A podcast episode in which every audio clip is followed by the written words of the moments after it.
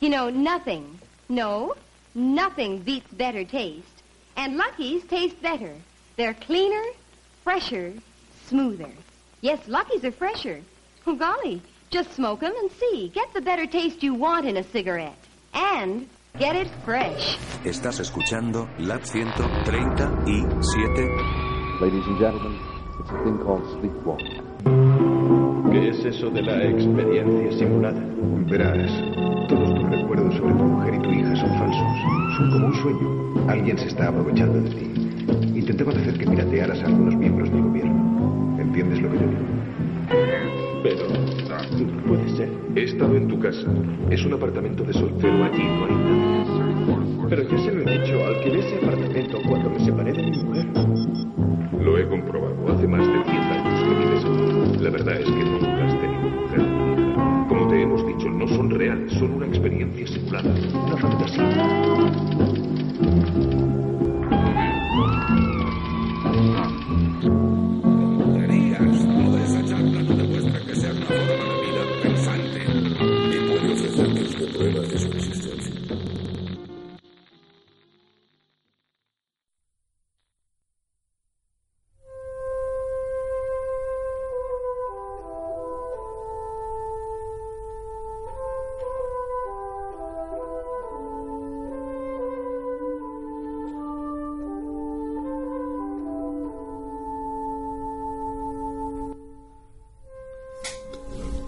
Final del espectáculo, el hipnotizador les dijo a los hipnotizados, despertad. Y algo extraordinario sucedió. Uno de los hipnotizados despertó del todo. Esto nunca había sucedido antes. Su nombre era George Nada y parpadeó entre el mar de caras en el teatro, al principio sin ser consciente de nada fuera de lo normal. Pero entonces observó, moteadas aquí y allá entre la multitud, las caras no humanas, las caras de los fascinadores. Habían estado allí todo el tiempo, claro, pero solo George estaba ahora realmente despierto, así que solo George las reconoció por lo que eran.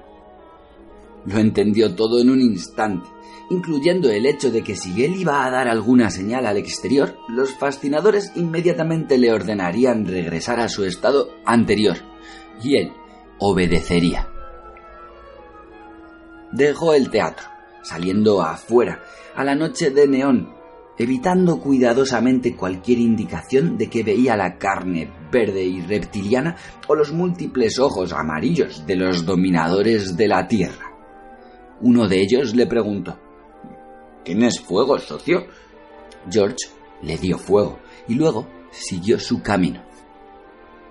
De vez en cuando, a lo largo de la calle, George veía en los carteles publicitarios colgantes fotografías de los múltiples ojos de los fascinadores y varias órdenes impresas bajo ellos, tales como trabaja ocho horas, juega ocho horas, duerme ocho horas o cásate y reprodúcete. Una televisión en la ventana de una tienda captó la atención de George, pero él consiguió mirar hacia otro lado, hacia un reloj. Cuando no miraba al fascinador en la pantalla, podía resistir la orden. Sigue sintonizando esta emisora. George vivía solo en una pequeña pensión, y tan pronto como llegó a casa, lo primero que hizo fue desenchufar la televisión aunque podía oír desde otras habitaciones la televisión de sus vecinos. La mayoría del tiempo las voces eran humanas, pero de vez en cuando oía los arrogantes graznidos extraños, como de pájaro, de los extraterrestres. Obedece al gobierno, decía un graznido. Somos el gobierno, decía otro. Somos tus amigos. Tú harías cualquier cosa por un amigo, ¿no? Obedece. Trabaja. Repentinamente sonó el teléfono. Era uno de los fascinadores. Hola, graznó. Soy su control, el jefe de policía, Robinson. Usted es un hombre viejo, George Nada. Mañana por la mañana a las ocho en punto, su corazón se parará. Por favor, repita. Soy un hombre viejo. Mañana por la mañana a las ocho en punto. Mi corazón se parará. Y el control colgó. No, no lo hará, murmuró George. Se preguntó por qué le querían muerto. ¿Sospechaban que estaba despierto? Probablemente. Alguien podría haberlo notado, haber observado que no respondía de la misma manera que los demás. Si George estaba vivo un minuto después de las ocho del día de mañana por la mañana, entonces ellos lo sabrían seguro. Es absurdo esperar aquí el fin, pensó, y salió fuera de nuevo. Los carteles, la televisión, las ocasionales órdenes que recibía parecían no tener ninguna fuerza sobre él, aunque todavía se sentía muy tentado a obedecer, a ver las cosas de la manera que su amo quería que las viera. Pasó por un callejón y se paró. Uno de los extraterrestres estaba allí, solo, apoyado en la pared. George caminó hacia él. Sigue tu camino, gruñó la cosa, enfocando sus letales ojos en George. Y George sintió vacilar su autodominio. Por un momento, la cabeza reptiliana se disolvió dentro de la cara de un amable viejo borracho. Por supuesto, el borracho era amable. George cogió un ladrillo y lo estrelló contra la cabeza del viejo borracho con toda su fuerza. Por un momento, la imagen se emborronó. Luego la sangre azul verdosa salió de la cara y el lagarto cayó, encogiéndose y retorciéndose. Un momento después estaba muerto. George arrastró el cuerpo dentro de las sombras y lo tanteó. Había una pequeña radio en su bolsillo y un cuchillo curiosamente tallado y un tenedor en el otro. La pequeña radio decía algo en un idioma incomprensible. George la puso al lado del cuerpo, pero se quedó con los utensilios de comer. Posiblemente no pueda escapar, pensó George. ¿Por qué combatirlos? Pero quizá sí podía. ¿Y si él podía despertar a otros? Podría valer la pena intentarlo. Caminó doce manzanas hacia el apartamento de su novia, Lil, y llamó a la puerta. Ella salió a la puerta en albornoz. Quiero que despiertes, dijo él. Pero si estoy despierta, tonto. Venga, entra. Él entró. La televisión estaba funcionando. La apagó. No, quiero que despiertes de verdad. Ella le miró sin entender, así que él chasqueó los dedos y gritó. Despierta. Los amos te ordenan que despiertes. ¿Te has vuelto majareta, George? ¿Estás comportándote realmente extraño?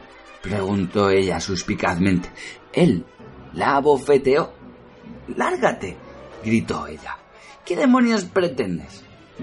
Nada, dijo George, vencido. Solamente estaba bromeando. Abofetearme no es bromear, gritó ella. Alguien llamó a la puerta. George la abrió. Era uno de los extraterrestres. ¿No les importaría bajar el ruido un poco? Los ojos y la carne reptiliana se desvanecieron, y George vio la vacilante imagen de un hombre gordo, de edad media en mangas de camisa. De hecho, todavía era un hombre cuando George le cortó el cuello con un cuchillo de cocina, pero era un extraterrestre antes de caer al suelo. Le arrastró dentro del apartamento y cerró la puerta de una patada. ¿Qué ves allí? le preguntó a Lil, señalando la cosa serpiente de múltiples ojos que estaba en el suelo. Señor. señor Connie, susurró ella, con los ojos muy abiertos por el horror. Tú le has matado, como si no tuviera importancia en absoluto. No grites, avisó George, avanzando hacia ella. No lo haré, George. Juro que no lo haré. Solo, por favor, por el amor de Dios, suelta ese cuchillo. Ella retrocedió hasta que sus hombros presionaron la pared. Y George vio que era inútil. Voy a atarte, dijo. Primero dime en qué habitación vivía el señor Connie. La primera puerta a tu izquierda, según vas hacia las escaleras. Georgie, Georgie, no me tortures. Si vas a matarme, hazlo limpiamente. Por favor, Georgie, por favor. La ató con las sábanas de la cama y la amordazó. Luego buscó el cuerpo del fascinador. Allí había otra de las pequeñas radios que hablaban un idioma extranjero, otro conjunto de utensilios de comer y nada más. Fue a la puerta de al lado. Cuando llamó, una de las cosas serpientes respondió. ¿Quién es? Amigo del señor Connie. Quiero verle, dijo George. Salió durante un segundo, pero regresará.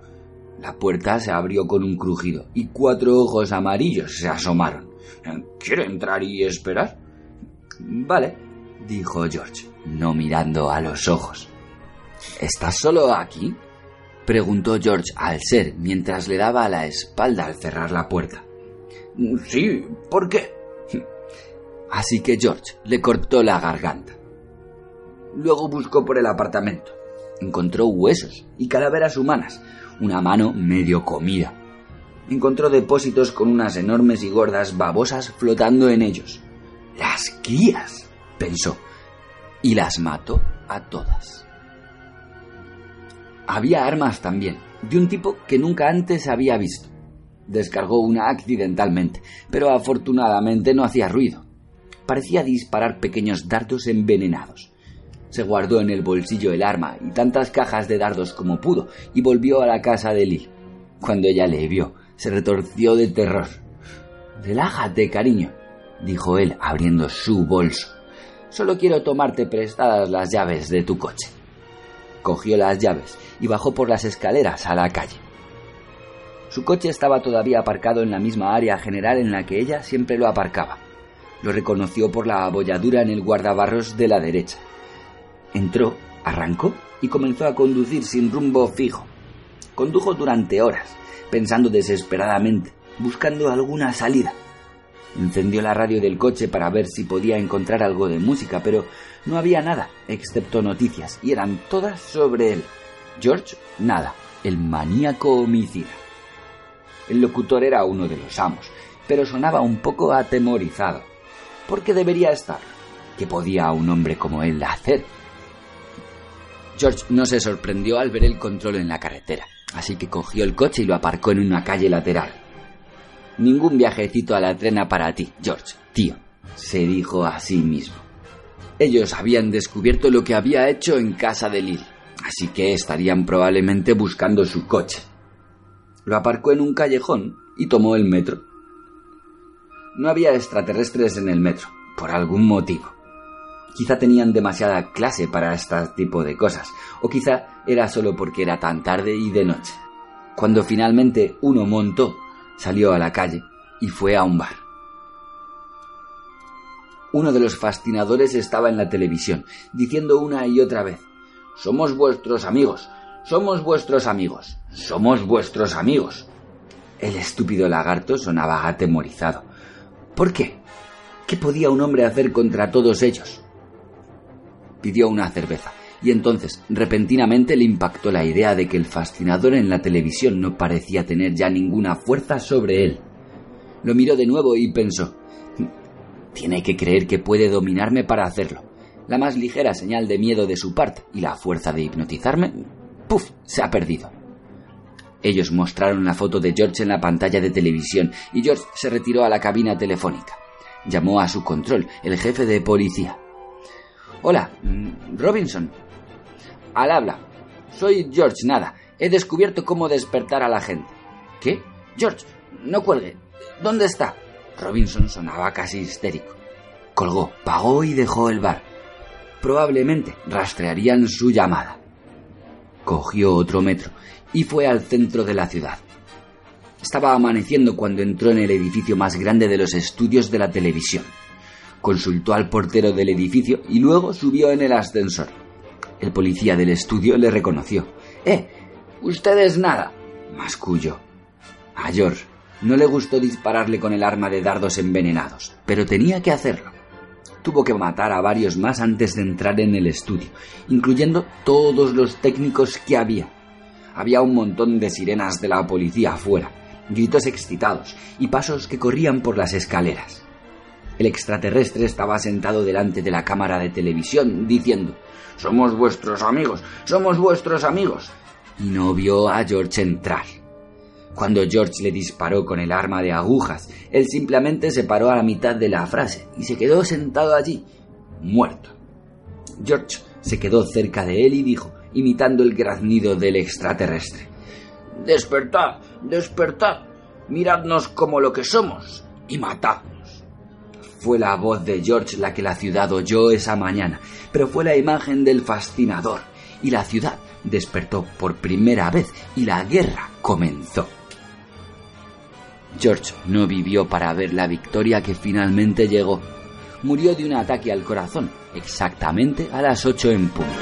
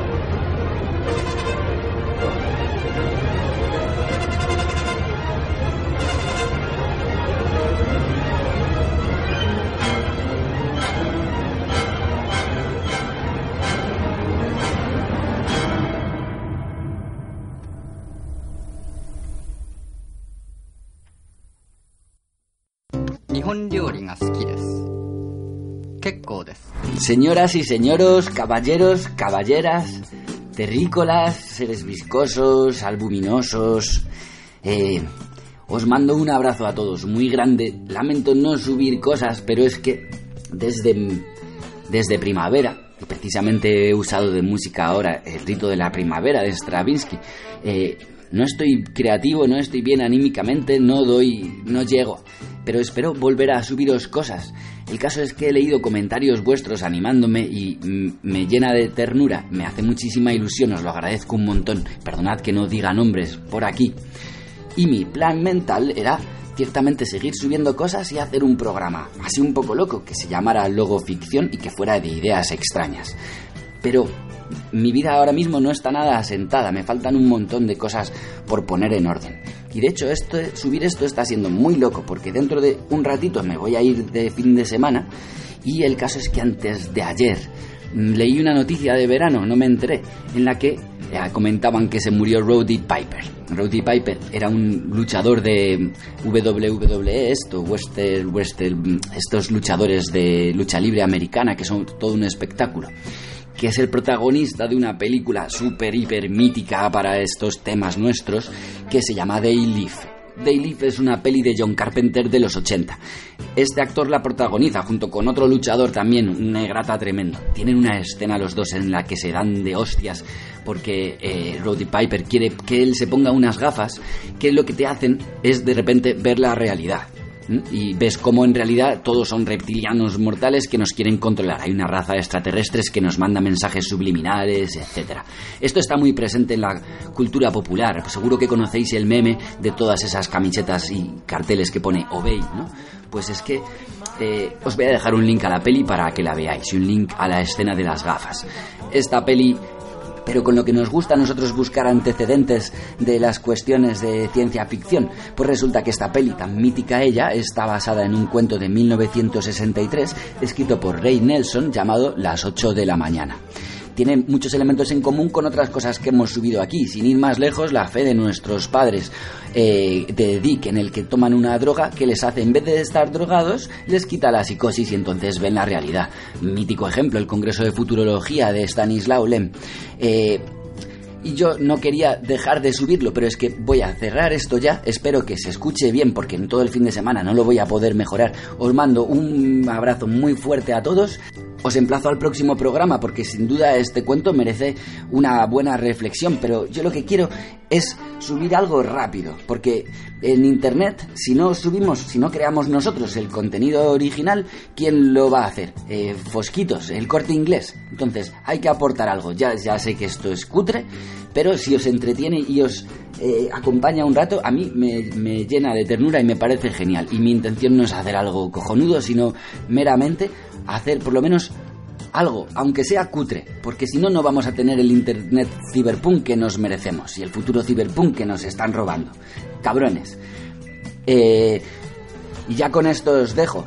Existe una encuesta en iVox sobre podcast que se cierra el 25 de septiembre y, y si queréis votarme eh, se os agradece mucho. Se pueden votar a muchos podcasts a la vez, yo he votado a varios, y, pero así no tendré solo dos votos, ¿no? el mío y el de mi madre. Recordad que las palabras se convierten en cárceles, que el futuro ha de ser fluido, casi vaporoso, que hay que reclamar derechos humanos para los replicantes, que los átomos están hechos sobre todo de vacío, caray, y que por qué existe algo y no nada.